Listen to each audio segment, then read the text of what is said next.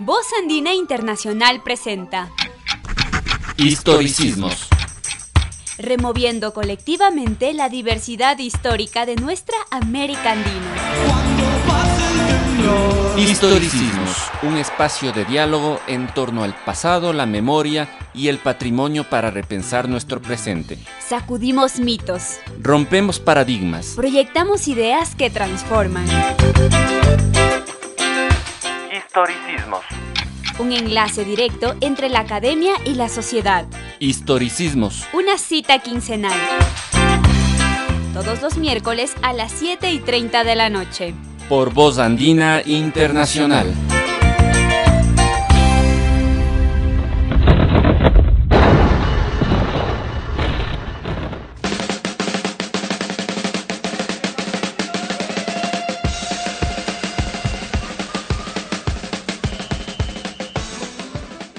Bienvenidas y bienvenidos. Mi nombre es Jacqueline y estaremos junto a Carlos acompañándoles estos 30 minutos con noticias, reportajes y notas culturales, en diálogo con la historia. ¿Qué tal Carlos? ¿Qué tenemos para el día de hoy? Hola Jacqueline, saludos a todas y todos nuestros oyentes. En el programa de hoy hablaremos sobre el aprendizaje y la enseñanza de la historia. En nuestro segmento Me llaman calle, hablamos con estudiantes de colegios para saber cómo entienden la historia. En El Canelazo, nuestro segmento de entrevistas, conversaremos con las profesoras Rosmarie Terán y Galaxis Borja, docentes de la Maestría de Historia de la Universidad Andina, sobre la situación y las perspectivas de la enseñanza y el estudio de la historia en nuestro país. Y para terminar, ¿se acuerdan de León Febres Cordero y aquel episodio de Taura? Pues si no, Jaime Guevara nos los cuenta, con música, en nuestro segmento de la Yapa Cultural. Empezamos entonces con Historicismos, un programa de historia por Voz Andina Internacional. Opinión, reflexión y propuestas en Me llaman calle, el espacio de todas las voces.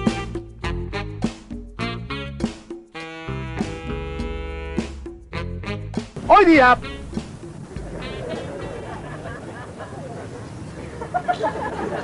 nos corresponde ver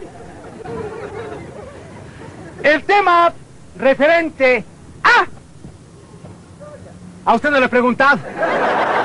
Ya sabió por qué he repetido el guambre este. El tema referente a is. Historia. Is. Is o no is. Is. Historia. Historia, historia, historia, historia. Historia. Y ahora, en Radio Concert, y solo por ser hoy, 18 de septiembre, presentamos al grupo local Los Prisioneros. Eh, bienvenida, cuéntame, ¿cuál es tu nombre y de qué lugar eres? Eh, mi nombre es Vanessa y yo soy de la ciudad de Quito. Cuéntame, tú estudiaste eh, historia en el colegio, en la escuela, ¿verdad? Sí. Cuando estudiabas historia, ¿te gustaba? ¿Te gustaba o era como una materia aburrida? ¿Qué te acuerdas de eso? De hecho es muy buena la materia porque nos lleva a, como a, a otros mundos, como nos lleva a imaginar qué fue lo que pasó en esas épocas. Entonces Ajá. es muy bonito aprender lo que es historia. ¿Crees que habría que mejorar algo? ¿Qué, qué sería?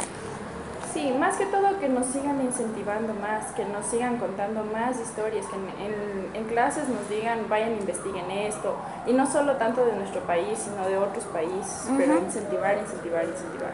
Buenos días, soy de Aloha, eh, me llamo Ronald Chala. ¿Recibiste historia en el colegio, en la escuela, en la universidad? Sí, sí, eh, en la escuela y en el colegio. ¿Ya? Quizás los temas que se trata en historia como es el Día de la Bandera, el Día del Escudo, batallas importantes, Ajá. gritos de independencia, todo eso. No era una de mis materias favoritas, pero tal vez eh, como ecuatoriano eh, toca saber un poco de la, de la historia de nuestro país. Entonces, sí ponía un poco de interés ¿Ya? en fechas importantes como un 24 de mayo, Ajá, eh, batallas eh, que era la batalla de Pichincha, sí, ajá, sí estoy en lo correcto. ajá. Ah, y eso, o sea, más por, eh, como quien dice, aprendizaje general. ¿Qué crees que debería mejorar para que nosotros sepamos más, conozcamos mejor la historia? ¿Qué debería cambiar en la, en- en la educación?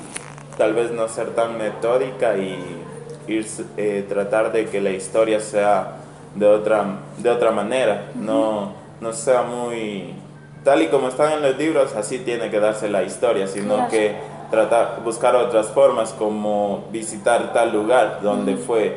Una de esas sería visitando museos y conociendo lugares donde se realizó esto. Eh, buenos días, eh, mi nombre es Daniel Altamirano, eh, vengo de, la ciudad de Quito. Eh, sí, sí recibí historia. Lo que pude saber es la independencia de, de Ecuador, cómo, cómo fue la conquista de América, todo. ¿Te, te gustaba historia cuando estabas estudiando? Eh, sí, sí, pero más me ha gustado lo que es el, el dibujo, la historia del arte más, no, Ajá. no la historia en, en cultura más, ¿no? ¿Y no te dieron historia del arte ahí? No, solamente lo que es dibujo, dibujo técnico, lo, Ah. lo que dan en, la escuela y en el colegio. ¿Y te habría gustado estudiar historia del arte, alguna cosa así? Sí, en eso mismo estoy, Ah. estudiando diseño gráfico. Ah, ya. ¿Y mm, sabes dónde dan la carrera de historia? Como por, por ejemplo hacer una maestría, un doctorado. ¿Sabes dónde, dónde dan esa, esa carrera? Eh, según creo que tengo entendido es en la central, en, en Quito. Eh, Sí, no sé más. Eh, soy Gisela Alexandra Mayla Soria, soy de Pujilí. ¿Te gustaba la historia? Eh, me fascinaba. ¿Sí? Eso es súper interesante. Ah, ¿qué te acuerdas de la historia, por ejemplo, del Ecuador? Eh, lo que es eh, nuestro país, las culturas, eh, nuestra gente aquí, eh, lo que es arte, prácticamente lo que es todo lo que contiene a nuestro bien de Ecuador. ¿Qué crees que deberían mejorar la educación en el colegio y en la escuela para que nosotros conozcamos mejor la historia? Eh, más que todo en no hablar sobre nuestras culturas y hablar en culturas ajenas, por decir, nunca llaman la atención en lo que es Ecuador, sino en otras partes. Eh, muy cómo está, mi nombre es John Romero, yo soy de aquí de Cotopaxi, esta secundaria recibí historia. ¿Te gustaba la materia? La verdad me encanta la materia porque la historia universal es también parte del Ecuador, ¿no? Para poder entender nuestros orígenes y muchas cosas. Bueno, yo tengo entendido que la historia de Ecuador tiene muchas cosas que aportar al mundo, como la historia de los tallos, la cueva de los tallos, disculpe, eh, también muchos lugares, porque Ecuador también es como una mata, digamos, la cumbre de la humanidad, porque estamos en el centro del planeta. Cuando tú recibías historia, ¿te acuerdas que la materia era entretenida, era aburrida? ¿Qué recuerdos tienes de eso? Bueno, yo lo que recuerdo es que siempre nos daban las culturas de Ecuador. Siempre hablábamos sobre los panzaleos, eh, los quechas, muchas culturas, pero no siempre tomábamos en cuenta lo que es la historia ya trascendental de los últimos, las últimas eras hablamos. Ajá. ¿Tú, tú crees que la historia tiene que ver con el presente o es una cosa del pasado la historia? Creo que la historia construye el presente. Para poder entender el presente tenemos que ver nuestro pasado. Ajá. Y nosotros acá, eh, ¿tú ¿crees que, que- que conocemos la historia o nos hace falta mejorar la enseñanza y el aprendizaje de la historia? Bueno, en estos tiempos que están globalizados y permitiéndonos más que todo por el Internet, creo que es más de interés personal de las personas. Creo que los jóvenes de ahora están más ligados a lo que es el experimentar, buscar, saber, por los medios que nos permiten ahora, ¿no? Sí. ¿Tú qué carrera estudias ahora? Eh, Yo soy diseñador gráfico. Y a través del diseño gráfico, ¿crees que se puede eh, generar como elementos para que la gente conozca mejor la historia? ¿Qué, qué se podría hacer? ¿Qué se te ocurre? Por ejemplo, verá, hablando de eso, sí, en el diseño en especial nosotros tenemos que comunicar a través de la imagen. Y La imagen habla más que mil palabras. Sí, me imagino que tal vez proyectos que incentiven, tal vez que no sean tan, tan aburridos, ¿no? Sean solo así como flash, que den una historia breve de, nuestro, de, nuestro, de nuestros orígenes, pero ya no lo mismo, sino que invo- involucremos más cosas, ¿no? Como les dije, hay la Cueva de los Tallos, hay muchos lugares aquí en el país. Ajá. Eh, bueno, mi nombre es Daniel Oleas y soy de Cuenca. ¿Ya?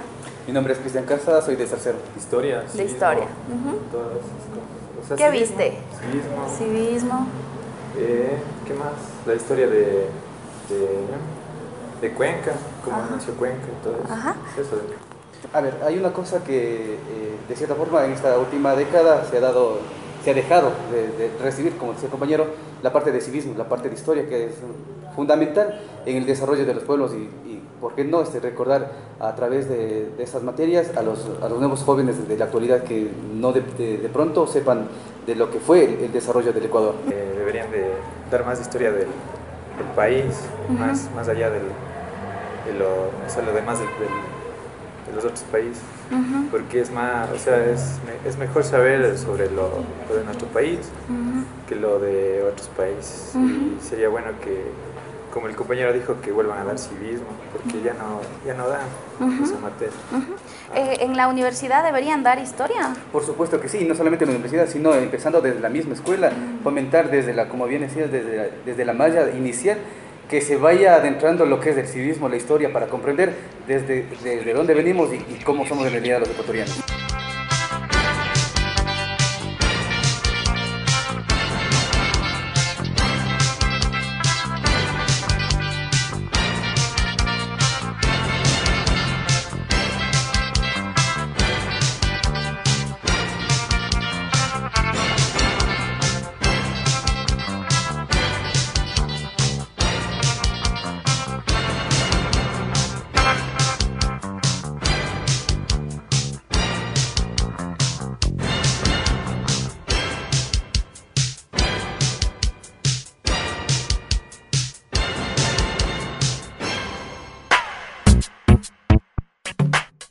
Envíenos sus comentarios y sugerencias a historicismos.gmail.com o síganos en Facebook como historicismos-uasb.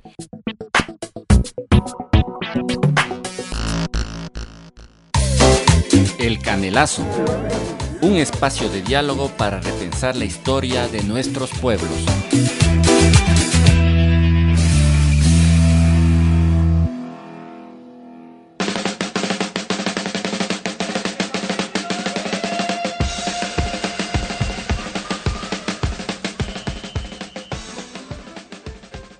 Bienvenidas y bienvenidos a nuestro segmento El Canelazo. Hoy nos encontramos con la grata presencia de las doctoras Galaxis Borja González y Rosmarie Terán Najas, ambas historiadoras, investigadoras y docentes del área de historia de aquí de la Universidad Andina, a quienes les agradecemos su presencia. Eh, la temática de fondo de este programa es el aprendizaje y la enseñanza de la historia en nuestro país. En este sentido, quisiera empezar preguntándole, Rosmarie, de manera general, ¿cuáles son los desafíos que se enfrenta la enseñanza de, de la historia en nuestro país y específicamente en el ámbito de la secundaria, en el bachillerato? Bueno, gracias Carlos, agradezco la invitación a, a los estudiantes, Jackie, Diego, que están organizando este programa que me parece muy importante. Eh, bueno, el, tema de la enseñanza de la historia es un tema mm, que, es eh, incipiente en el país, ¿no? No, se ha reflexionado mucho. La, historia mm, en, el sistema escolar es una historia que tiene un fuerte sentido nacional, entonces es una es, un tipo de, de historia que ha dado lugar a un relato sobre la nación eh, de corte muy tradicional, que es un, relato que más bien eh, que está plasmado en el currículo de una manera mm, muy rígida, o sea, no ha habido eh, en las reformas curriculares de los eh, entre los años 90 y la actualidad no ha existido un cambio real de ese relato nacional que viene de la tradición historiográfica nacional. O sea, es una historia que se enseña con un sentido fuertemente identitario, eh, es una historia que responde a la memoria social de la nación, a la conciencia eh, y a la identidad nacionales y con una fuerte carga moral. Entonces, em, es, es, es un campo que hay que, que hay que profundizar, reflexionar. Hay, hay muy poca colaboración con el Ministerio de Educación, o sea, las universidades, por lo menos eh, la Universidad Andina en los últimos años no ha tenido esa posibilidad de trabajar con el Ministerio de Educación en una revisión de lo que es la historia del Ecuador eh, o la historia universal o la historia de América Latina, que son las que están en el currículo. Eh, tuvimos una experiencia anterior que puedo hablar después si les interesa, entre el 1998 y el 2008, la Universidad Andina llevó adelante una propuesta curricular experimental para el bachillerato de todo el país eh, y ahí hubo una, una posibilidad de plantear un nuevo, un nuevo tipo de, de historia para la enseñanza secundaria. Eh, Muchas gracias, Rosmarie. Siguiendo estas ideas, eh, quería preguntarle a la doctora Galaxis Borja, quien aparte es, además es eh, la coordinadora de la maestría de historia aquí en la Universidad Andina, esta formación que se tiene eh, eh, de los jóvenes en la historia y sobre todo en el pregrado, o sea, ¿cuál es la situación del pregrado en nuestro país, de la formación de profesionales historiadores? ¿Y cómo afecta, cómo influye esto al perfil de estudiantes que ustedes buscan en la, en la maestría de historia? Mm, bueno, yo también empiezo agradeciendo a los estudiantes de la maestría de historia que llevan adelante esta iniciativa que me parece absolutamente valiosa y necesaria reflexionar sobre lo que es la historia y lo que nos desafía la, la enseñanza de la historia. Eh, bueno, los estudiantes que llegan con la licenciatura en, en, historia, que hay que empezar diciendo que solamente hay un pregrado en, en el Ecuador, es decir, solamente una universidad ofrece licenciatura, o ofrece historia como licenciatura, como tercer nivel. Son estudiantes que llegan con, eh, por un lado, eh, muchísimas ganas de aprender, muchísimas eh, curiosidades, mucho interés por los distintos ámbitos de la historia. Eh, sin embargo, tienen una serie de, de dificultades eh, en sus destrezas, en sus conocimientos. El primer aspecto que yo creo que hay que, hay que tomar en cuenta es que tienen eh, problemas en la lectura y en la escritura académica. Entonces llegan estudiantes que eh, no saben o no tienen las destrezas, no tienen los recursos para leer un texto de tipo científico y por lo tanto si no se puede leer no se sabe escribir. Leer y escribir hay una, una relación inmediata. Eh, y claro, al llegar al, al, posgrado lo primero que hacen es enfrentarse con, con, esta, con esta dificultad que a algunos les cuesta mucho superar.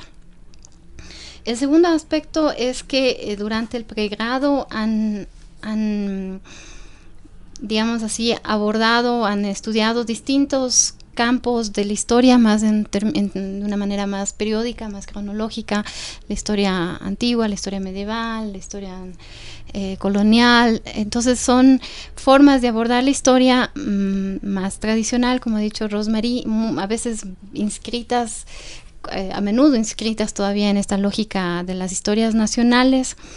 Eh, y que en lugar de enfatizar la problematización de los procesos históricos, lo que hace es afianzar eh, ciertas eh, construcciones eh, de héroes, de, tradiciones identitarias, de mitos.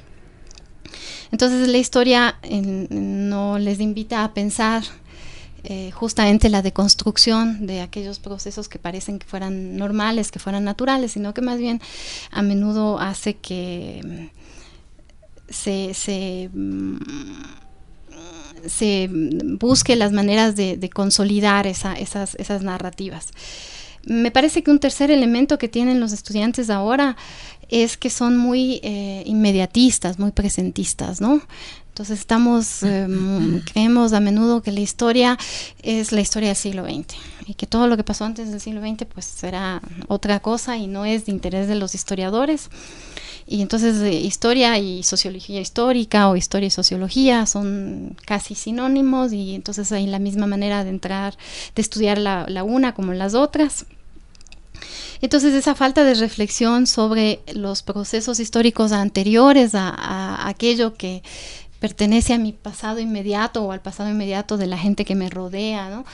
Eh, cuesta mucho, cuesta mucho y, aparece como que no tuviera sentido, como que no tuviera necesidad de ser o como que no, además de eso como que no vende bien, ¿no? Porque también ese es una, un aspecto.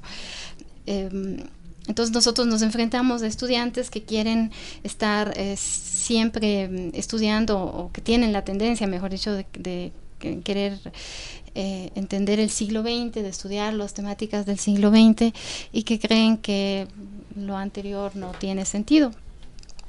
Y luego es una historia que se ha inscrito, es una manera de eh, comprender la historia y de, de hacer la historia con la que llegan los estudiantes del tercer nivel, que se inscribe más en los metarrelatos, ¿no? en esas historias de larga duración. Eh, donde sobre todo las explicaciones son más de tipo eh, estructurales, eh, donde las explicaciones abarcan tiempos muy largos y abarcan eh, fenómenos y, y, sujetos individuales, colectivos muy difusos. Entonces creo que mm, eso de alguna manera em, no permite comprender que lo que yo pienso que es lo más eh, rico de la historia, que es esa diversidad de experiencias que tenemos los seres humanos, las sociedades en los distintos momentos, ¿no? De nuestras existencias y mm, cómo los seres humanos vamos resolviendo los problemas de, de, la, de, la, existencia, que son diversos, que son múltiples, que son además de eso muy creativos, que están además de eso permanentemente cuestionando mm, las condiciones de poder en las que se hallan, etcétera. Entonces eso, eso, eso es posible si es que te bajas de los metarrelatos y, y aprendes a mirar más bien la particularidad, la especificidad de los fenómenos, de los procesos históricos. Gracias, Galaxis. Eh, Rosmarie, bueno, hemos visto muchos de estos conflictos eh, empiezan en el bachillerato, ¿no? La, la, parte de la escritura, de la lectura, pero la, la, misma, el tipo de historia que se, mm. que se enseña y con el que se llega a, al, al, pregrado y obviamente al posgrado. Rosmarie, usted nos ha hablado de una experiencia que hubo de capacitación, formación, no sé cómo llamarle, actualización de los docentes en, en, en la enseñanza de la historia. ¿Cómo fue esa, esa, esa, ese proceso? ¿Qué conflictos hubo? ¿Con qué barreras se encontraron en ese proceso? Bueno, el, eso empezó en, el, en 1996, hubo una posibilidad de hacer un convenio con el Ministerio de Educación. Eh, eh, en, la, en la época en que Rosalía Arteaga era ministra de Educación, Landina hizo un convenio para hacer una reforma curricular de todo el bachillerato. Entonces abordamos la, eh, el conjunto de asignaturas eh, que existían en el bachillerato y una de ellas fue historia. Y, y, lo que hicimos en el campo de la historia fue eh, dos cosas que me parecen fundamentales, ¿no? En, medio de algunas otras, pero las principales eran un tipo de historia que devuelva al, a los actores sociales a la historia, porque la historia nacional excluía a los actores sociales. Los personajes de la historia nacional eran militares, eh, gobernantes, eh, hombres, políticos, ¿no es cierto? Entonces lo, lo que hicimos es eh, tratar de que esa historia se nutra de la experiencia social en su conjunto y de la diversidad social, indígenas, eh, afroecuatorianos, mujeres, etcétera. Y la otra era eh, cambiar la perspectiva del, del, eurocentrismo predominante en la historia del Ecuador y en la historia de América Latina y, universal, ¿no? Por, porque todo eh, el referente de ese tipo de historia tradicional estaba en Europa. Entonces lo que hicimos es hacer una revisión, por ejemplo, planteamos una, una asignatura que se llamaba eh, América Latina y el mundo, o sea, mirar el mundo no desde América Latina. Y, con eso hacer una crítica uh, drástica a la historia universal como concepto, ¿no? No hay una historia universal. Y, bueno, en la historia del Ecuador también tratamos de hacer un currículo acotado a estos, a estos nuevos eh, paradigmas, se podría decir. Pero e, es, es, difícil porque primero la escuela es muy conservadora, ¿no? El, el sistema educativo es muy conservador. Eh, la sociedad cambia mucho más rápido y más ágilmente que el, que el sistema educativo, porque la educación eh, formal es una reserva de los valores de la sociedad y es un dispositivo disciplinario ¿no? que la sociedad usa para eh, controlar la, los, conocimientos que la, que la población infantil y joven adquiere en el sistema educativo. Entonces, es muy difícil. Y, y, y ahí hay, una, hay, hay, un problema que algunos debates sobre la historia, eh, sobre la enseñanza de la historia abordan ahora en la actualidad, que son eh, por ejemplo, la, la, gran diferencia que hay entre la historia académica y la historia escolar. La, historia escolar no solo se, eh, se agota en la, en, en, en la, disciplina escolar, en la asignatura de historia. La historia escolar está totalmente inscrita en la estructura de la escuela. Ustedes saben que la escuela, eh, los lunes se, cante, se canta el himno nacional, eh, que, la escuela está totalmente articulada a las conmemoraciones cívicas, ¿no es cierto? Que los propios colegios tienen nombres de personajes históricos. O sea, la cultura escolar es, es, es vasta en relación a cómo usa la historia, ¿no? Entonces, eh, no, no es suficiente con cambiar el currículo, con renovar los métodos, con que un profesor adquiera una nueva perspectiva de la historia, porque eh, la historia escolar está al servicio de, la identidad nacional, de la, reproducción de lo nacional, eh, y, tiene una carga moral fuerte. Entonces, claro, cuando los historiadores nos ponemos a pensar cómo, cómo hacer enseñanza de la historia, tenemos que pensar en que, en que hay que hacer esta traducción del, lenguaje académico al lenguaje escolar y mirar el conjunto de articulaciones que la historia tiene en la cultura escolar.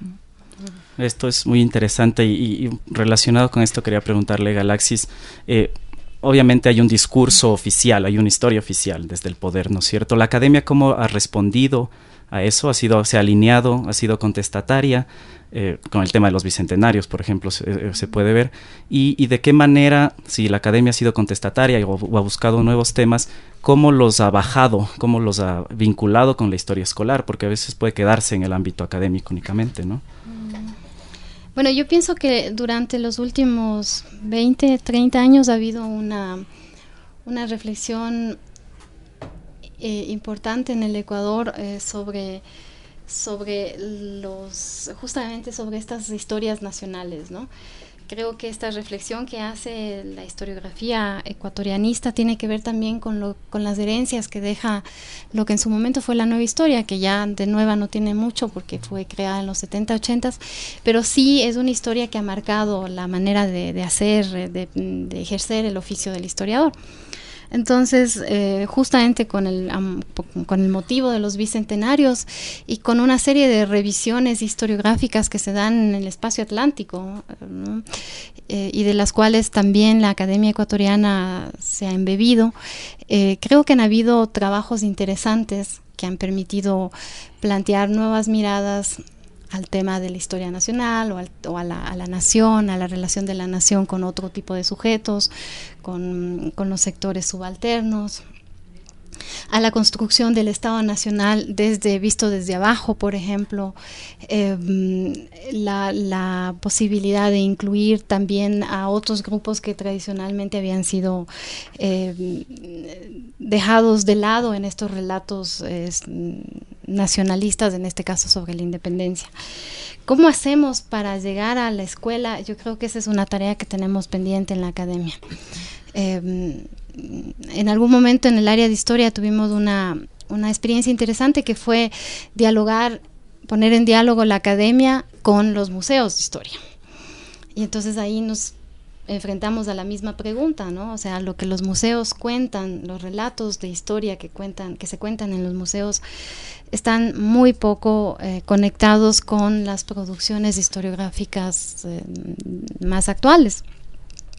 Entonces el gran, el gran reto es cómo hacer eh, que, lo que se está pensando en la academia adquiera, adquiera mm, digamos así, se convierta en un espacio de reflexión para los otros otros espacios de enseñanza de la historia que no son necesariamente académicos. Yo creo que eso no, no lo hemos hecho, no lo hemos hecho sino con estas, estas experiencias muy puntuales como la que acaba de contar Rosmarie. Em, y mm, quizás eh, hay, hay, cosas también importantes o experiencias importantes como eh, libros de divulgación que se han producido desde la academia, quizás mm, los mm, eventos como congresos, como cursos dirigidos a los maestros también que tienen esa, esa, ese ímpetu.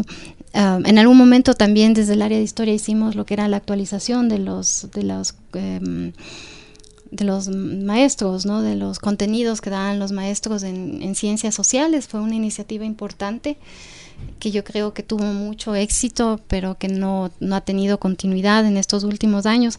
Y yo pienso que todo esto tiene que ver con que la historia y las humanidades como tal han, están en, han perdido quizás visibilidad en el conjunto de, lo social, en pensar lo social, la idea de que la historia y las humanidades no sirven sino para un grupo de selectos que nos gusta el pasado y que no tienen nada que ver con el presente, ¿no? Tiene que ver con este presentismo también de los tiempos actuales y con la idea de que el conocimiento tiene que necesariamente traducirse en una relación de, generar ganancia o de ganancia material, de generar eh, capitales y no de regenerar realmente lo que hacen las ciencias humanas, que es pensar críticamente la sociedad, ¿no? Sea desde la historia, sea desde la antropología, sea desde, la sociología. Ese es el valor, el valor eh, social de, la historia y eso se está ahorita en, crisis, no solamente en el Ecuador, sino que a nivel, pienso yo, global. Bueno, como podemos eh, escuchar, este tema es muy interesante, es muy amplio, da para más eh, por, cuestión de tiempo. Quisiera hoy unas dos consideraciones finales y comprometerles para otros programas que nos acompañen e ir desarrollando un poco más. Entonces, para finalizar, quisiera preguntarle a Rosmarie si esta experiencia, eh, bueno, o sea, fue una buena experiencia y actualmente se está pensando en algo similar o se debería pensar en algo similar desde aquí, desde la universidad, vinculado con otros actores, y, y, Galaxis, el sentido de la universidad pública, ¿es necesaria una carrera de historia en la universidad pública? Eh, ¿Qué tanto, en qué proceso está eso? Rápidamente si contestamos eso. Gracias. Eh, bueno, esta experiencia de, de, la Universidad Andina con esta propuesta curricular eh, tuvo vigencia hasta el 2008 y mientras eh, transcurrió logramos capacitar cerca de 5.000, 6.000 docentes de todo el país en, en, la, en, la, propuesta, pero, pero no tuvo continuidad porque hubo otra reforma eh, de por medio, pero yo, yo creo que, que, que, sí hay nuevas perspectivas que se pueden imprimir en la enseñanza de la historia, por ejemplo, el, tema patrimonial. Ese es un tema eh, que para la secundaria puede puede articular eh, el interés de los estudiantes y también reorganizar un currículo que es demasiado eh, tradicional, ¿no es cierto?, a, la luz de problemáticas concretas del, patrimonio. Esa es una entrada interesante.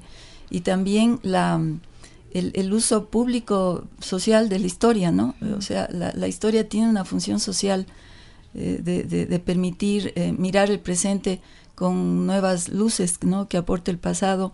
Entonces creo que salirse un poco del marco de la historia nacional, de ese relato inamovible que solo puede ser memorizado, y, hacer una historia reflexiva a partir de estos, eh, de, estos, eh, de estos elementos es, totalmente posible. Y creo que entre el área de historia y el área de educación podemos eh, formular una propuesta distinta, ¿no? Mm. Sí, eh, Carlos, eh, gracias por esa pregunta que me parece mm, válida y además urgente, porque sí, la universidad pública necesita eh, no un departamento, sino varios departamentos de historia, o sea, no solamente un proyecto como el que se está generando, o que creo que está en stand-by ahorita en la central, en la Universidad Central, sino en, otros espacios. Lamentablemente la tendencia en estos últimos años fue cerrar justamente eh, las escuelas donde se enseñaba historia, sea en forma de enseñanza de, ciencias sociales o o de la misma eh, escuela de historia, con excepción de la católica, que es la única que quedó abierta. ¿Por qué es necesario? Em, porque la historia nos permite, como ha dicho la Rosmarie, iluminar el presente. ¿Y qué significa iluminar el presente? Uno puede imaginarse muchísimas cosas, pero para mí iluminar el presente es sobre todo desnaturalizar procesos que parece que son normales, que son naturales, jerarquías, desigualdades, em, asimetrías, ¿no es cierto? Es cuestionar esos procesos, eh, cuestionarlos desde las experiencias de sujetos eh, y sociedades del pasado que han, que han podido em, desarrollar formas de, vivir esas, esas relaciones de desigualdad, de, asimetría, uno, y dos, eh, reconocer que son construcciones sociales eh, que no son inamovibles, sino que pueden ser proceso o pueden ser objeto, mejor dicho, de cuestionamiento. Cuestionamiento desde la academia, desde aquellos que, mm, que aportamos al conocimiento histórico, pero también desde la escuela, desde el museo, Em, eh, desde los distintos espacios donde se está pensando la relación entre el pasado y el presente. Y entonces en ese sentido la universidad pública, que es la universidad que garantiza el acceso a la mayoría de los estudiantes, tiene una responsabilidad, o sea, no solamente una función, sino una responsabilidad social que en el Ecuador, por la propia historia de la enseñanza de la historia, no ha sido eh, tomado de una manera seria y profesional, porque ya en el Ecuador la enseñanza de la historia empieza muy tarde, ¿no? y mm, no nos hemos igualado tampoco con, los, retardos, las, tardanzas, mejor dicho, que tenemos ahí. Entonces es urgente, urgente pensar desde la universidad pública, es decir, que el Estado reconozca como una de sus necesidades formativas, educativas, el pensar la historia en función de las necesidades eh, del presente ¿no? y dialogando con el presente. Bueno, agradecemos la presencia de las historiadoras y profesoras Rosmarie Terán y Galaxis Borja. Nos acompañarán en otros segmentos, esperamos. Y en breve continuamos con nuestro segmento cultural. No se vayan.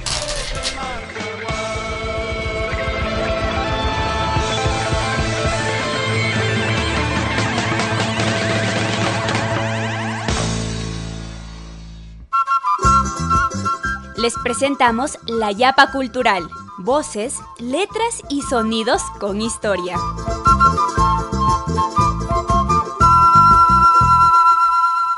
El diario francés Le Monde calificó con acierto de folclóricas acciones lo que ocurrió aquel enero.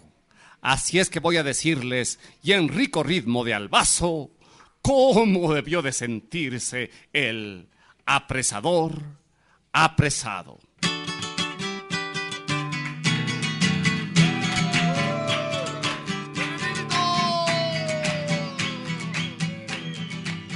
Bueno, bienvenidos a la Yapa Cultural. Les comentamos entonces que eh, el 14 de marzo de 1986, el general Frank Vargas Pasos fue detenido por el entonces presidente social cristiano León Febres Cordero, tras hacer público un caso de corrupción por la compra de un avión militar. Luego de su detención, el Congreso, entonces de oposición al régimen, otorgó a Vargas Pasos una amnistía que el presidente se negó a reconocer y que nunca se publicó en el registro oficial. En enero del año siguiente, cumpliendo con su agenda oficial, León Febres Cordero visita la base aérea del Taura, ubicada en la provincia del Guayas, donde es apresado por miembros de la Fuerza Aérea leales a Vargas Pasos. Después de 12 horas, el presidente social cristiano es liberado tras haber aceptado las condiciones impuestas por sus captores. Estas implicaban la inmediata liberación de Vargas Pasos y la amnistía a los amotinados. Tras ser liberado, Febres Cordero se negó a cumplir con los compromisos y los sublevados fueron perseguidos y torturados. Algunos de ellos lograron recuperar sus derechos recientemente en el año 2014. Escuchamos entonces la versión de los hechos en la voz de Jaime Guevara, con Apresador Apresado.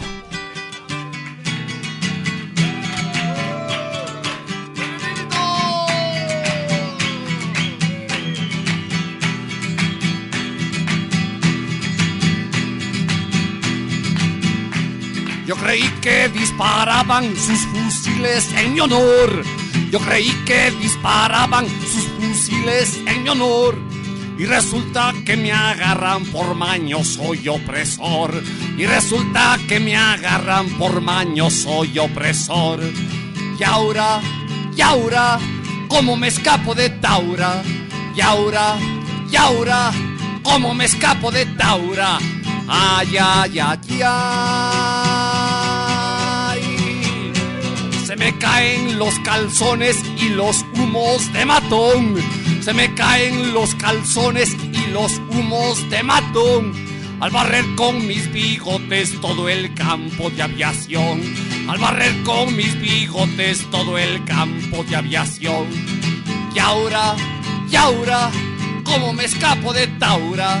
Y ahora, y ahora, ¿cómo me escapo de Taura?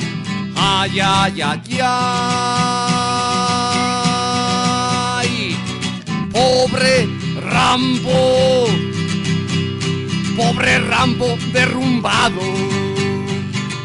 Pobre Rocky, pobre Rocky derrocado. Pobre cobra descobrado, pobre cowboy frustrado apresador, apresado. ¿Se acuerdan, estimados oyentes? El día que eso ocurrió, Nadie por acá dijo, pobrecito. Nadie por acá dijo, mamitico. Nada que ver.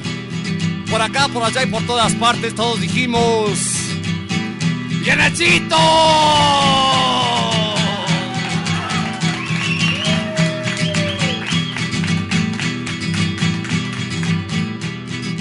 Y enseguida para ustedes, exclusivamente desde la versión nocturna,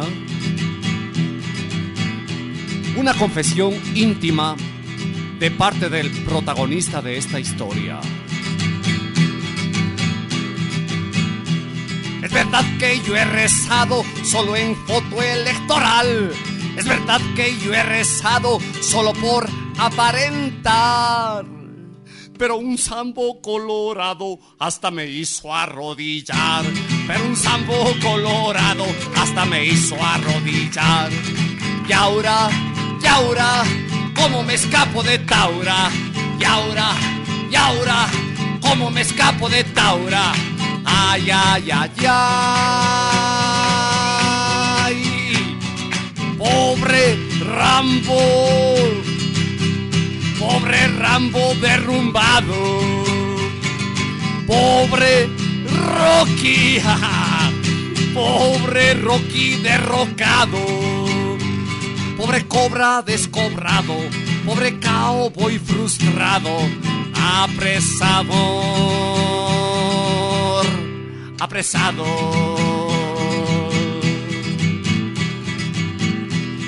Bueno, yo sé que entre los oyentes quizá hay algunas personas de habla no castellana, de modo que la última parte de la canción me van a permitir decirla... Sí me van a permitir. Ah, bueno, entonces. Me van a permitir decirla en italiano. En la finalización de esta mi pequeña canción, tengo la gran satisfacción de presentarles en una transmisión vía televisión aquel actorcillo pasado felizmente ya de moda, conocido como Febrester Estaleone, llamado también Gruñone, Mandone, Gritone, Gruñone. chillones, ladrones, matones, llorones, maricones. Con el rabo entre las piernas les mi rendición. Con el rabo entre las piernas les firmé mi rendición. Pero atrás de mis promesas ya tramaba más traición. Pero atrás de mis promesas ya tramaba más traición. O como dice la variación. Pero atrás de mis promesas me orina en el pantalón. Y ahora, y ahora, ¿cómo me escapo de Taura? Y ahora, y ahora, ¿cómo me escapo de Taura? Y ahora, y ahora, y ahora, ¿cómo me escapo de Taura? Y ahora, y ahora, y ahora, ¿cómo me escapo de Taura? Fuerza que dice latina, fuerza que dijo. Usted escucha Historicismos por Voz Andina Internacional. Antes de despedirnos, queremos agradecerles por escuchar nuestro primer programa y enviar saludos a los distintos lugares donde nos están sintonizando. En Bucaramanga, Medellín y Bogotá, en Colombia, en la ciudad de La Paz, en Bolivia, en Concepción, al sur de Chile y en Quito, Riobamba y La Tacunga, en el Ecuador. Llegamos al final de nuestro programa Historicismos. Gracias por sintonizarnos. No se olviden de escucharnos todos los miércoles a las 19 horas 30 cada 15 días por www.vozandina.was.edu.es slash programas. Hasta pronto.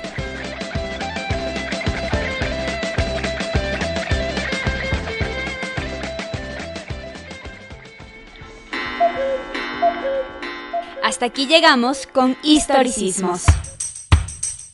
Volveremos en 15 días a nuestra cita en Voz Andina Internacional para remover juntos las historias diversas de nuestra América Andina. Los estudiantes de la Maestría en Historia de la Universidad Andina Simón Bolívar les agradecen por su sintonía.